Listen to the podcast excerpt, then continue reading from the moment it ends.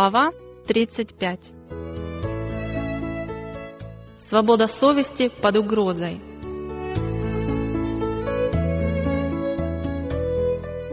В настоящее время протестанты куда более благосклонно относятся к римско-католической церкви, чем в прежние годы. В тех странах, где не происходит подъема католичества и паписты занимают примирительную позицию, чтобы укрепить свои позиции, все чаще можно наблюдать растущее безразличие к тем доктринам, которые разделяют протестантские церкви и папскую иерархию. Все шире распространяется убеждение в том, что в конце концов наши разногласия по основным вопросам не так уж велики, как ранее казалось, и что незначительная уступка с нашей стороны будет способствовать лучшему взаимоотношению с Римом. Было время, когда протестанты дорожили свободой совести, завоеванной столь дорогой ценой. Они внушали своим детям отвращение к папству и согласие с Римом расценивали как предательство Бога. Теперь же высказываются совершенно другие мнения. Поборники папства заявляют, что церковь была оклеветана, и протестантский мир склонен согласиться с этим – Многие утверждают, что несправедливо судить о нынешней церкви по тем мерзостям и нелепостям, которыми знаменовалось ее правление во времена невежества и мрака. Они оправдывают ее ужасную жестокость варварскими нравами той эпохи, подчеркивая, что влияние современной цивилизации изменило отношение церкви ко многим вещам. Неужели люди забыли, что эта высокомерная власть на протяжении восьми веков претендовала на непогрешимость. Эти притязания, от которых паписты и не думали отказываться, были подтверждены в XIX веке с еще большей определенностью, чем прежде. Поскольку Рим утверждает, что церковь никогда не заблуждалась и, согласно Писанию, никогда не будет заблуждаться, то как она может отречься от принципов, которыми руководствовалась в прошлые века? Папская церковь никогда не откажется от притязаний на непогрешимость. Она продолжает считать правильными все происходившие в прошлом гонения на несогласных с ее догмами. И если представится такая возможность, разве не повторит она те же самые действия? Пусть только светские правительства устранят введенные ограничения и возвратят Риму прежнюю власть. Сразу же возобновятся прежние гонения и тирания. Известный писатель так говорит об отношении папской иерархии к свободе совести и об опасности, грозящей в первую очередь Соединенным Штатам в случае успеха папской политики. Многие склонны приписывать страх перед римско-католической церковью в Соединенных Штатах фанатизму или ребячеству. Они не видят в характере и установках католичества ничего враждебного нашим институтам свободы – и не находят в росте этой церкви ничего дурного. Давайте сравним некоторые основополагающие принципы нашего государства с принципами католической церкви. Конституция Соединенных Штатов гарантирует свободу совести. Нет ничего более ценного и фундаментального. Папа Пий IX в своей энциклике от 15 августа 1854 года заявил, «Абсурдные и ошибочные доктрины или бредовые учения, защищающие свободу совести, являются самой опасной ересью. Это чума, которой более всего прочего следует страшиться в государстве. Тот же самый папа в энциклике от 8 декабря 1864 года придал анафеме тех, кто отстаивает свободу совести и религии, а также всех, кто считает, что церковь не должна применять силу.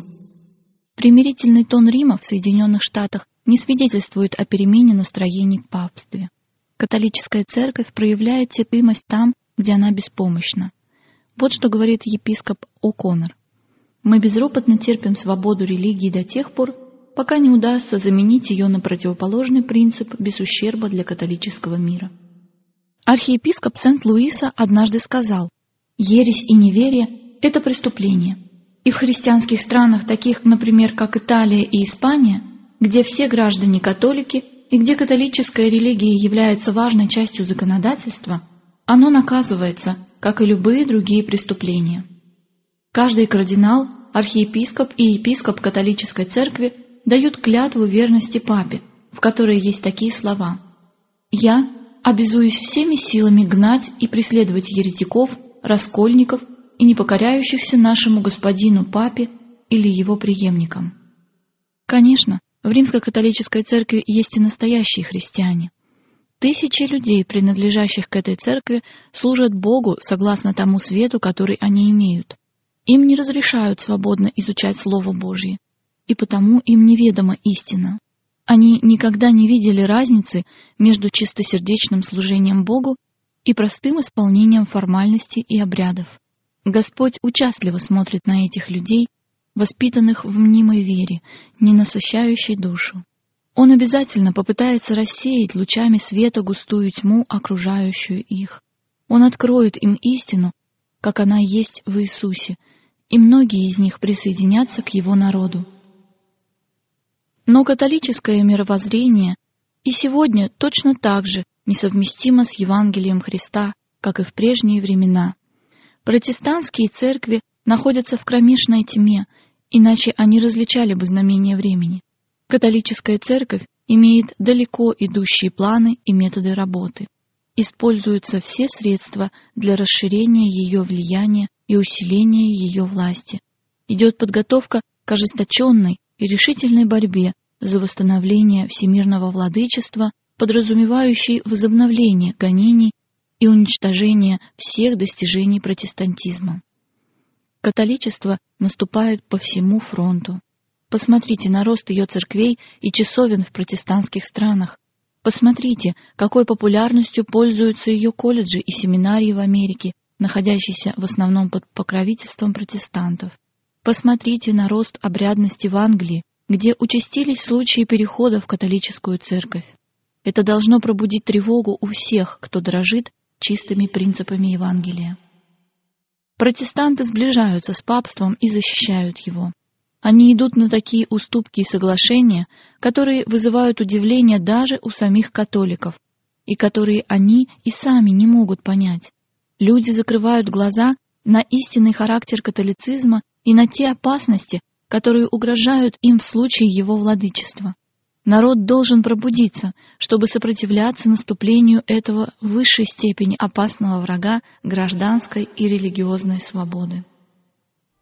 Многие протестанты считают католическую религию непривлекательной, а ее служение скучными и бессодержательными церемониями. Но они ошибаются. Хотя католицизм и основан на лжи, но грубой и непривлекательной эту ложь не назовешь. Религиозные служения римской церкви представляют собой в высшей степени впечатляющие церемонии.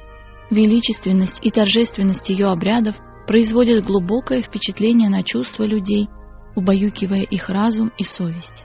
Великолепные храмы, торжественные процессии, сверкающие золотом алтари, украшенные драгоценностями гробницы, картины, написанные гениальными художниками, мраморные изваяния, непревзойденная музыка — все это пробуждает чувство прекрасного.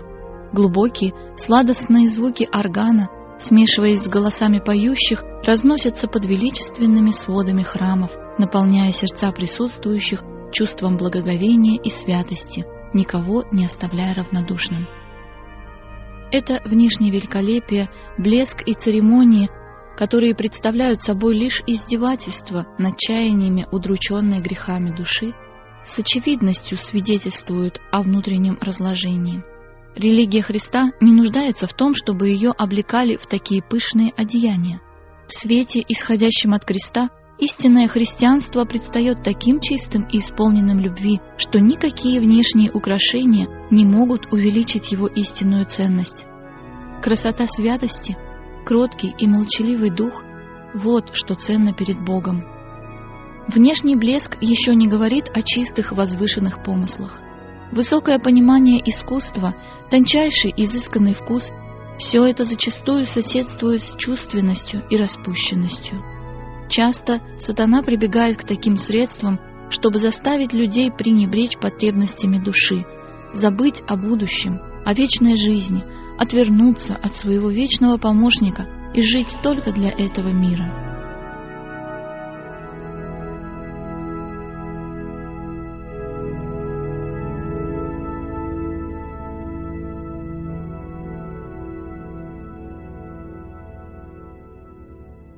Невозрожденное сердце способно увлечься внешними формами религии.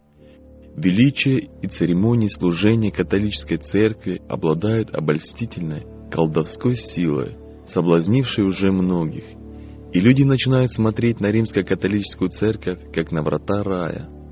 Только те, кто твердо обосновался на фундаменте истины, еще сердце обновлено Духом Божьим, недосягаемый для ее влияния. Тысячи людей, которые не имеют практического личного знания Христа, примут внешний вид благочестия, но не его силу. Именно такая религия нравится многим. Так как католическая церковь заявляет о своем праве прощать грехи, то приверженцы ее думают, что можно свободно грешить, а обряд исповеди, без которого церковь не дает прощения, тоже предоставляет свободу творить зло. Тот, кто, преклонив колени перед падшим человеком, открывает ему самые сокровенные помыслы и побуждения своего сердца, унижает таким путем свое человеческое достоинство и все благородные порывы души. Открывая свои грехи перед священником, грешным, заблуждающимся смертным, зачастую подверженным пьянству и разврату, человек снижает требовательность к себе и в результате оскверняется. Его представление о Боге сводится к подобию падшего человека, потому что священник выступает в роли представителя Бога. Это унизительная исповедь одного человека перед другим и является тем таинственным источником, из которого проистекает значительная часть того зла, которое разлагает мир и подталкивает его к окончательной гибели. Однако тому, кто любит угождать себе, Гораздо проще, приятнее и удобнее исповедовать свои грехи предсмертным человеком, чем открыть душу перед Богом. Для человеческой натуры гораздо проще принять эпитимию, чем отказаться от греха. Человеку легче облечься во вретище, подвергнуть себя бичеванию и другим истязаниям, чем распять свои плотские страсти. Плотское сердце скорее готово нести тяжкое бремя, чем склониться под ярмо Христа. Католическая и иудаистская церковь времен первого пришествия Христа поразительно схожи.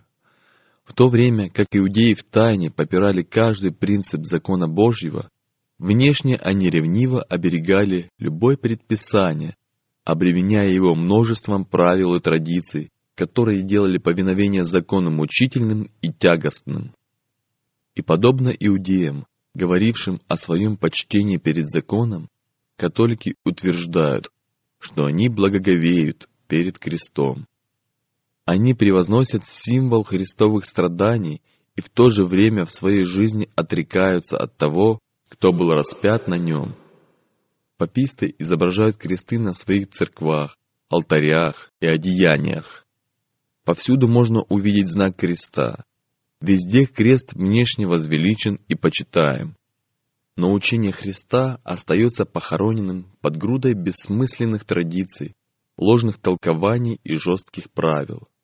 Слова Спасителя, обращенные к фанатичным иудеям, еще более относятся к главам римско-католической церкви, связывают бремена тяжелые и неудобоносимые и возлагают на плечи людям, а сами не хотят и перстом двинуть их.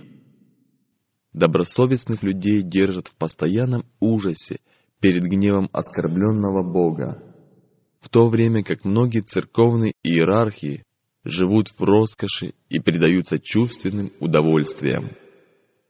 Поклонение изображениям и мощам, заступничество святых, возвеличивание папы – все это уловки сатаны, направленные на то, чтобы отвлечь народ от Бога и Его Сына.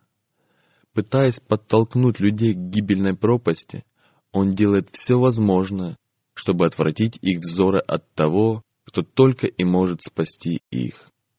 Он будет направлять их ко всему, что может подменить собой того, кто сказал «Придите ко мне, все труждающиеся и обремененные, и я успокою вас».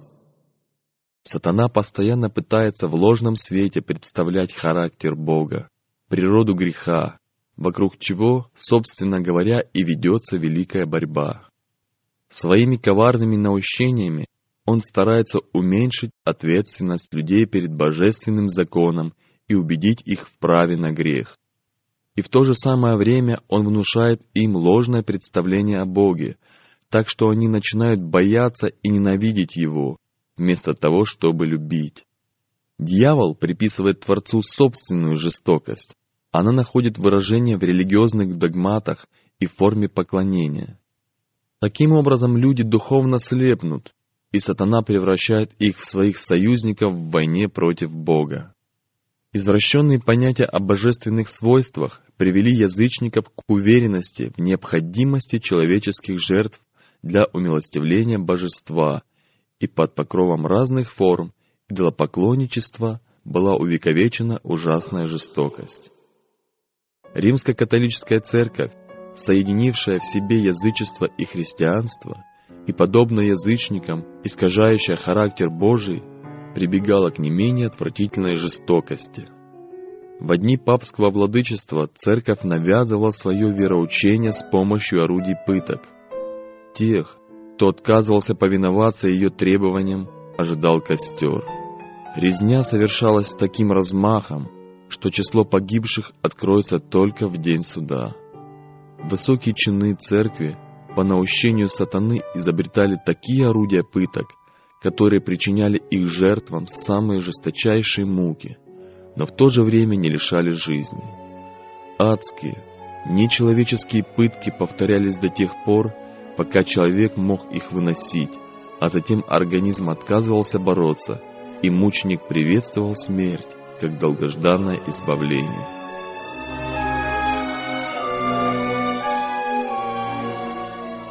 Такая участь ожидала всех противников Рима. Над приверженцами его церкви свистел бич суровой дисциплины, изнурительных постов и всевозможных самоистязаний. Чтобы снискать благосклонность неба, кающиеся грешники нарушали закон Божий, попирая законы природы. Человека учили отказываться от всего, что сотворено Богом для радости и счастья. На церковных кладбищах похоронены миллионы людей, которые всю жизнь тщетно боролись со своими естественными наклонностями, привязанностями и чувством сострадания, лишь бы не вызвать негодование Бога каким-либо земным чувством. Достаточно бросить только один взгляд на историю католицизма, чтобы понять хладнокровную жестокость сатаны, проявлявшуюся в течение целых столетий не среди тех, кто никогда не слышал о Господе, но в самом сердце христианства и во всех его пределах. Посредством чудовищной системы обмана князь тьмы достиг своей цели, обесчестив Бога и доведя человечество до жалкого состояния. И если мы заметим, насколько он преуспел в умении замаскировать себя и действовать через руководителей церкви, тогда мы лучше поймем причины его величайшей ненависти к Библии. Если эту книгу изучают, тогда открывается милосердие и любовь Божья. Сразу становится ясно, что он ни на кого не возлагает непосильной ноши. Все, что он просит у человека, это сокрушенное, кающееся сердце и кроткий, смиренный дух. Христос своим примером не учил людей запирать себя в монастырях, чтобы приготовиться к вечной жизни. Он никогда не учил, что человек должен подавлять в себе чувство любви и сострадания. Сердце Спасителя всегда было переполнено любовью. Чем больше человек приближался к моральному совершенству, тем тоньше он чувствует, тем острее его восприятие греха, и тем полнее проявляется его сочувствие к страждущему. Папа утверждает, что является наместником Христа на земле. Но выдержит ли он сравнение с нашим Спасителем? Разве Христос бросал людей в темницу или отдавал кого-либо на мучение за то, что не оказали ему почести, как небесному царю? Осудил ли он на смерть тех, кто не пожелал принять его? Когда однажды жители самарянского селения пренебрежительно отнеслись к нему, исполненный негодования Иоанн воскликнул, «Господи, хочешь ли мы скажем, чтобы огонь сошел с неба и истребил их, как Илия сделал?» Но Иисус со страданием посмотрел на своего ученика и, упрекнув его в жестокости, сказал, «Ибо Сын Человеческий пришел не губить души человеческие, а спасать». как же не похож Христос на своего мнимого наместника. Сегодня римская церковь выставляет перед миром красивый фасад, извиняясь за ужасы прошлых лет. Но хотя она и рядится в одежде христианства, суть ее остается прежней. Все принципы папства, существовавшие в период мрачного средневековья, существуют и ныне. Все учения, выработанные в средние века, живы и поныне. Пусть никто не обольщается. Папство, которому готовы протянуть руки протестанты наших дней, осталось тем же, каким оно было во времена реформации, когда мужи Божии с опасностью для жизни поднялись разоблачить его беззаконие. Оно сохранило ту же гордыню и те же высокомерные притязания, какие вознесли его над всякой царской и государственной властью и побудили самонадеянно претендовать на права Господа. Дух, господствующий в нем сегодня, ничем не отличается от той жестокости и деспотизма, с какой оно попирало человеческую свободу и убивало святых Всевышнего. Папство представляет собой именно то, что в пророчестве названо отступничеством последних дней. Смотрите 2 Фессалоникийцам, 2 глава, 3 и 4 стих. Политика папства весьма гибкая.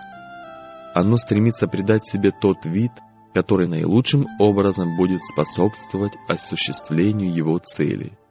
Но под любой краской хамелеона скрыта неизменная смертоносность змеиного яда. Паписты заявляют, не следует выполнять обещания, данные еретикам и лицам, подозреваемым в ереси. Должна ли эта власть, история которой в течение тысячелетий писалась кровью святых, считаться частью Церкви Христа?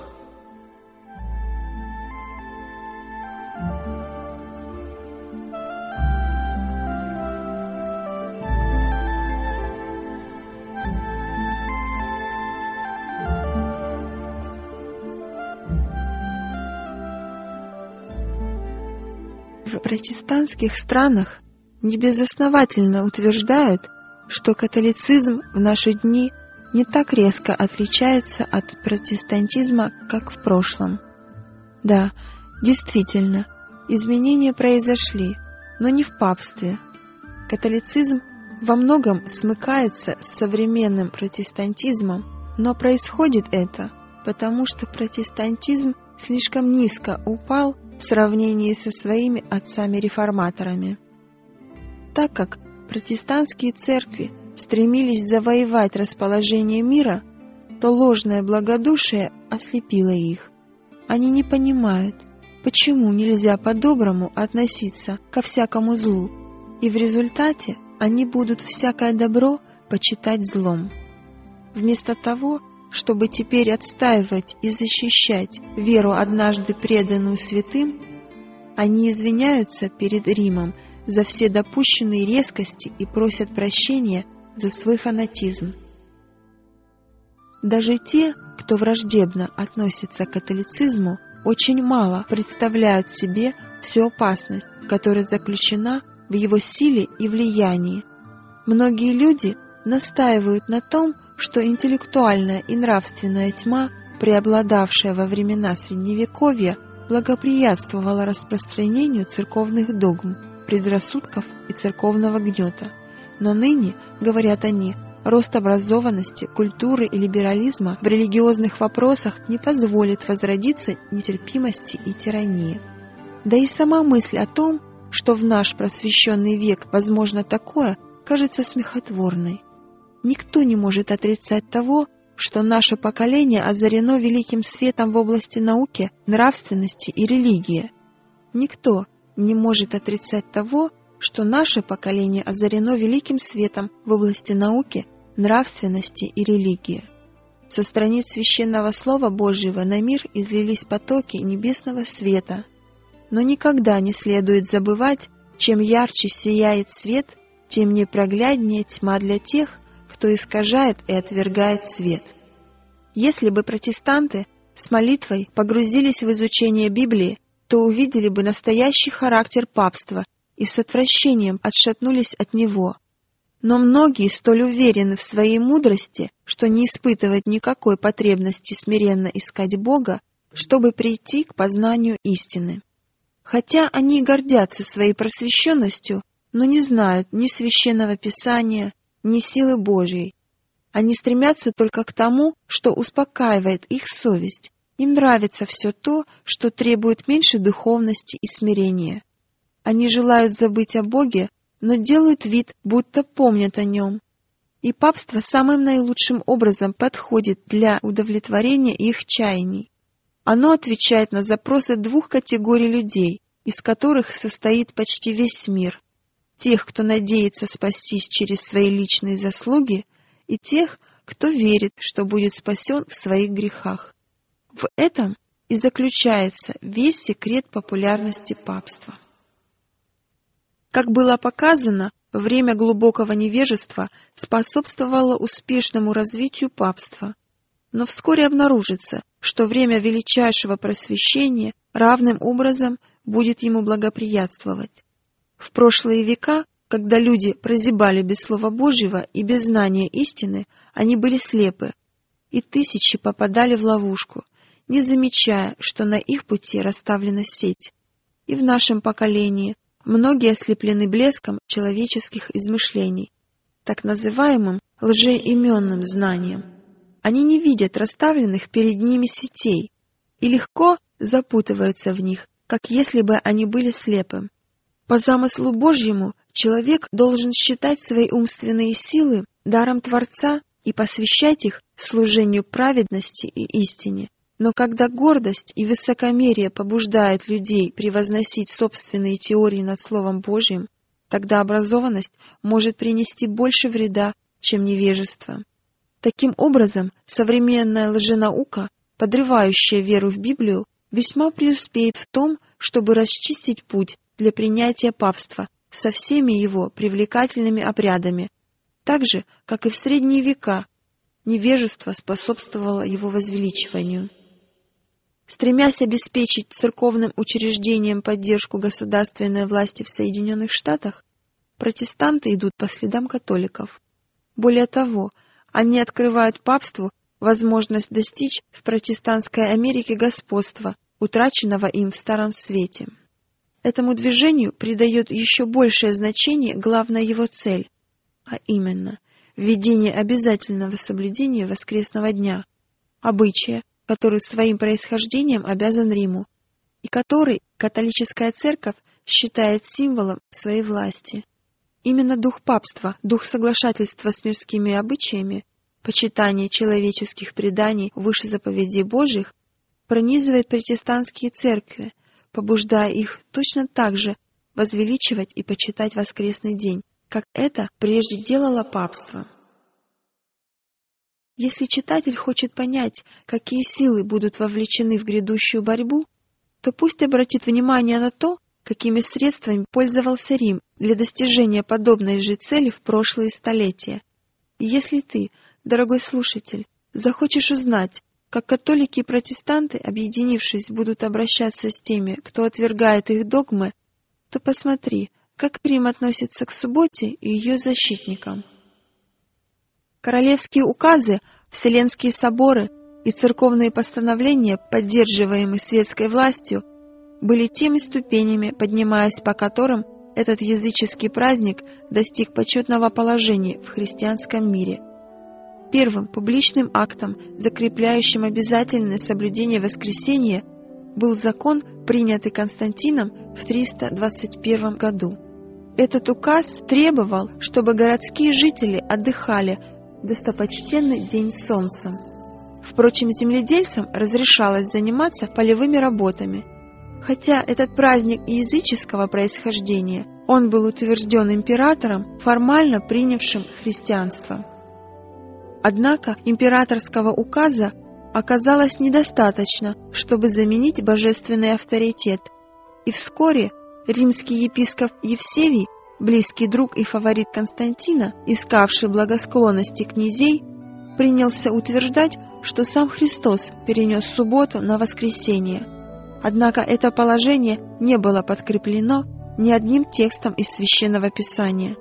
Сам Евсевий невольно признает лживость своего утверждения и указывает на истинных авторов этого изменения.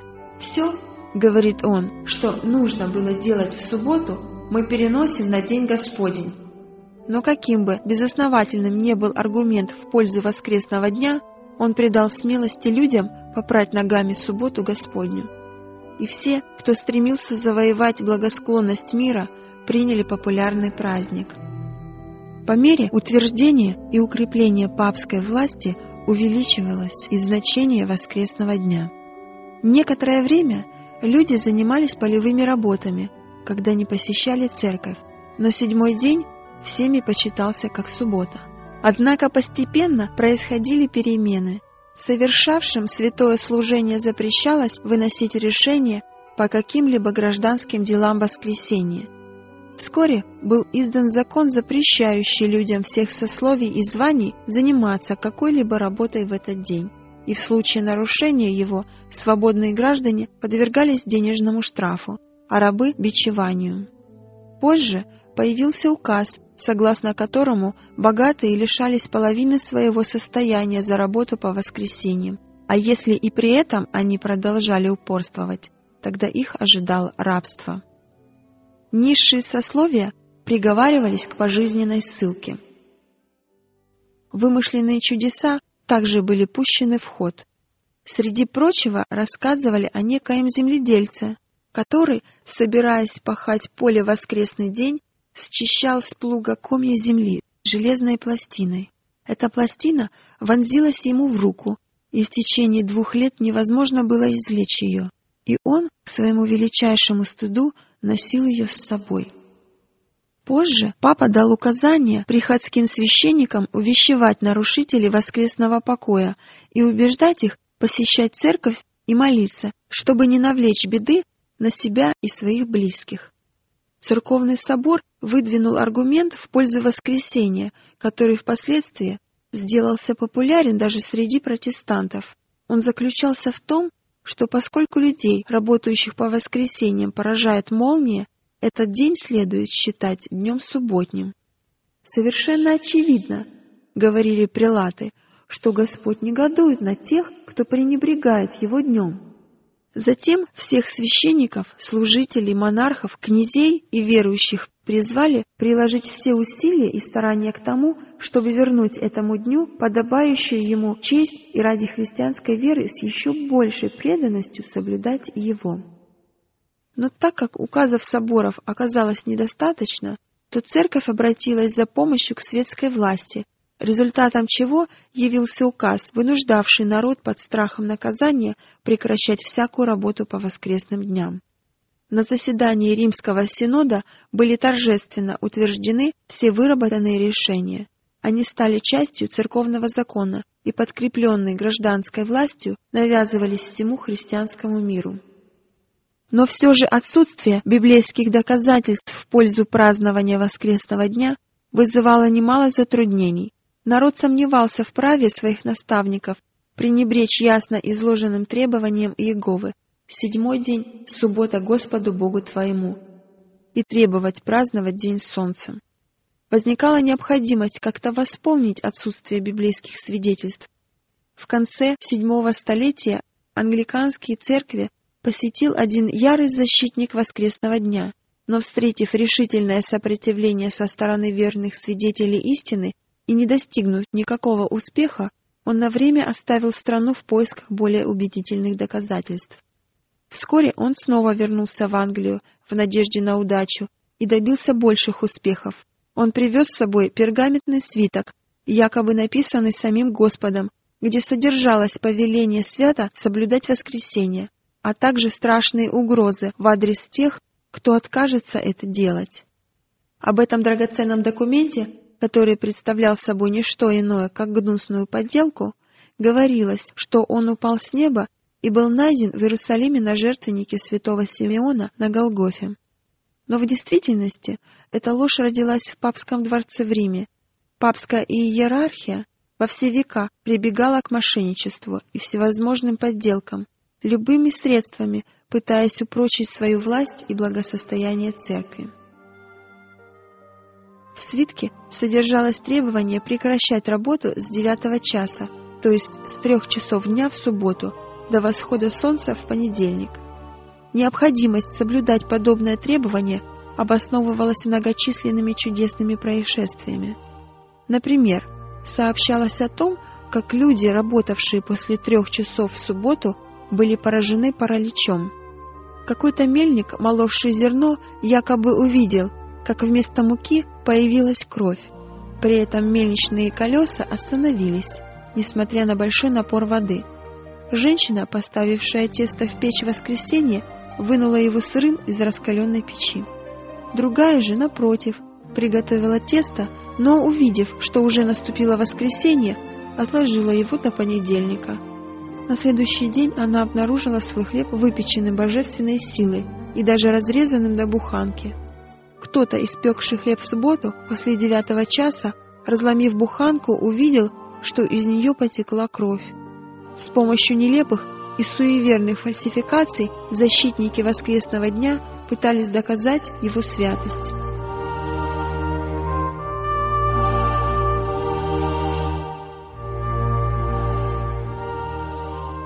В Шотландии, как и в Англии, удалось добиться большего почтения к воскресному дню благодаря тому, что к нему была присоединена и часть древней субботы.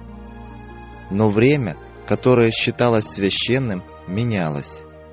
Шотландским королем был издан декрет. Священное время начинается с 12 часов пополудни в субботу, и никто не имеет права с этого момента до утра понедельника заниматься мирскими делами.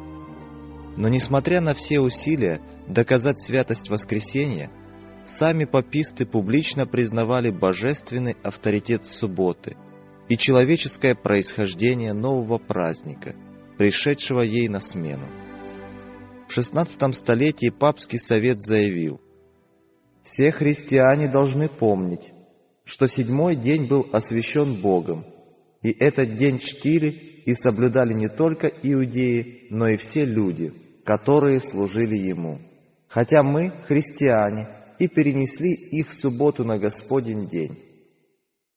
Те, кто попрал ногами божественный закон, не были в неведении относительно характера своей работы. Они вполне сознательно превозносили себя выше Бога. Поразительной иллюстрацией отношения Рима к инакомыслящим являются длительные и кровавые преследования вальденцев, часть которых соблюдала субботу. Были и другие, поплатившиеся за свою верность четвертой заповеди. История церкви Эфиопии представляет в этом отношении особенный интерес. В период мрачного средневековья христиане Центральной Африки были потеряны из виду, забыты миром и на протяжении многих столетий пользовались свободой вероисповедания. Но в конце концов Рим узнал об их существовании и обманным путем вынудил императора Абиссинии признать папу наместником Христа. За этой уступкой последовал целый ряд других. Был издан указ, запрещающий празднование субботнего дня под угрозой самых жесточайших наказаний. Но вскоре папский деспотизм перерос в такое непосильное иго, что африканцы решили свергнуть его. После ужасной борьбы они изгнали папистов из своих владений, и древняя вера вновь возродилась. Все верующие вновь обрели свободу, никогда не забывая того горького опыта, который преподала им деспотичная и фанатичная власть Рима. У них были основания радоваться тому, что они живут вдали от остального христианского мира. Церкви в Африке соблюдали субботу так, как это делала и папская церковь до своего полного отступничества. Хотя они святили седьмой день согласно заповеди Божьей, они не работали и в воскресенье, сообразуясь при этом с постановлением церкви. Получив неограниченную власть, Рим попрал субботу Божью и вместо нее навязал свой день. Однако африканские церкви, которым удавалось оставаться незамеченными около тысячи лет, не встали на путь отступничества. Попав под власть Рима, они были вынуждены заменить истинную субботу подделкой, но в скором времени, вернув утраченную независимость, вновь стали соблюдать четвертую заповедь. Эти исторические факты прямо свидетельствуют о ненависти Рима к истинной субботе и ее защитникам, и о тех средствах, которые он применяет для возвеличивания своего изобретения. Слово Божье учит, что события прошлого повторятся, когда католики и протестанты объединятся вместе, чтобы вознести воскресенье на должную высоту. Пророчество из 13 главы книги Откровения говорит, что власть, представленная в виде зверя с рогами Агнца, заставит всю землю и живущих на ней поклониться папству, которое представлено зверем, подобным барсу. Зверь с агнчими рогами также скажет живущим на земле, чтобы они сделали образ зверя, и затем прикажет всем, малым и великим, богатым и нищим, свободным и рабам, принять начертание зверя. Мы уже доказали, что Соединенные Штаты представляют собой власть, символически представленную зверем с агнчими рогами. И это пророчество исполнится тогда, когда Соединенные Штаты издадут указ об обязательном соблюдении воскресного дня, который Рим считает особым знаком своей власти. Но не только США воздадут почести папству. Влияние Рима в тех странах, которые когда-либо признавали его власть, остается стойким. И пророчество предсказывает восстановление его власти. «И видел я, что одна из голов его как бы смертельно была ранена, но эта смертельная рана исцелела. И дивилась вся земля, следя за зверем. В 1798 году папству была нанесена смертельная рана, и это привело к его падению. Но, как дальше говорит пророк, смертельная рана исцелела, и весь мир изумлялся, следя за зверем. Павел определенно говорит, что человек греха будет действовать до второго пришествия. До самого последнего момента истории Земли он будет обольщать людей. И пророк Иоанн говорит также, имея в виду папство, «И поклонятся ему все живущие на земле, которых имена не написаны в книге жизни у Агнца». И в Старом, и в Новом Свете соблюдение воскресного дня – учрежденного единственно авторитетом римской церкви, станет данью уважения и покорности папству. С середины XIX столетия исследователи пророчества в США возвещают эту весть миру. Происходящие в настоящее время события показывают, что исполнение этого предсказания близко. Протестантские учители утверждают – что соблюдение воскресного дня подтверждено божественным авторитетом, но не могут привести библейских доказательств, как и паписты, которые выдумывали всевозможные чудеса, чтобы подменить заповедь Божью. Вновь мы услышим о том, что суды Божьи ожидают всех нарушителей воскресенья. Уже начали раздаваться подобные угрозы.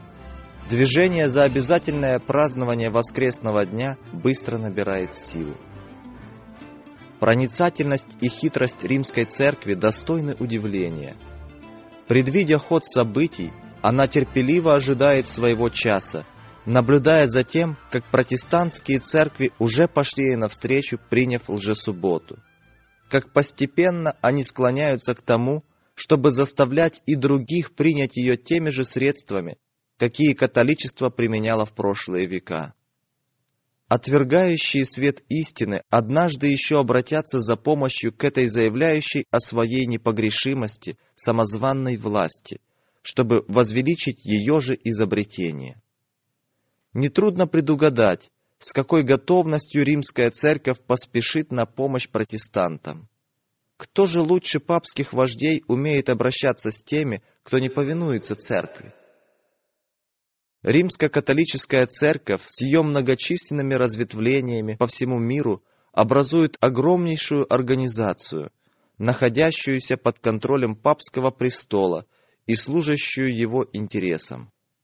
Миллионы ее приверженцев на земном шаре приучены видеть в папе главу церкви, которому они обязаны хранить верность и повиноваться.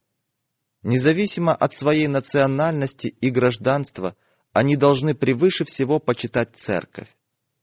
Хотя они и могут приносить клятву верности той стране, где живут, обет повиновения Риму для них превыше всего, и он освобождает их от всяких обязательств, несовместимых с его интересами. История свидетельствует, что римская церковь весьма искусно и настойчиво умела вмешиваться во внутренние дела народов и, укрепив позиции, начинала осуществлять свои намерения даже ценой гибели знатных вельмож и простолюдинов. В 1204 году папа Иннокентий III добился от арагонского короля Петра II следующей необыкновенной клятвы. «Я, Петр, король Арагонии, обещаю быть всегда верным и послушным моему господину, папе Иннокентию, его католическим преемникам, римской церкви, и клянусь сохранять свое королевство в послушании папе, защищая католическую веру и преследуя еретиков. Такая клятва как нельзя лучше согласуется с требованиями Папы Римского, считавшего себя вправе низлагать императоров и освобождать подданных от клятвы верности перед всеми неправедными правителями. Не следует забывать и того, что Рим гордится своим постоянством. Принципы, которыми руководствовались Григорий VII и Иннокентий III, по-прежнему остаются принципами римско-католической церкви. И если бы только она имела реальную власть, то с прежней энергией проводила бы их в жизнь, как это было в прошлом. Едва ли протестанты отдают себе отчет в том, что они совершают, планируя принять помощь Рима в вопросе возвеличивания воскресного дня. В то время как протестанты будут заняты осуществлением этой цели, Рим постарается восстановить свою прежнюю власть и утраченное господство. Как только церкви в США смогут использовать или же контролировать государственную власть, силой закона вводить религиозные обряды, одним словом, как только церковь и государство приобретут власть над совестью, Риму будет обеспечена победа в этой стране. Слово Божье предупреждает о надвигающейся опасности – и если протестантский мир не обратит внимания на эти предостережения, то вскоре узнает, каковы истинные намерения римской церкви. Но будет уже поздно. Католическая церковь незаметно набирает силу. Ее власть ощущается в законодательных собраниях, церквах и сердцах людей. Воздвигаются величественные и грандиозные здания – в тайных лабиринтах которых повторится кровавая история прошлого. Не вызывая никаких подозрений, незаметно католическая церковь упрочивает свои позиции, чтобы нанести окончательный удар, когда настанет решительный час борьбы. Все, что ей нужно, это выгодная позиция, и можно сказать, что она уже ее заняла. Вскоре мы увидим и поймем, в чем состоят намерения и цели римской католической иерархии. Верующего же в Слово Божье и повинующегося Ему ожидают жестокие поношения и гонения.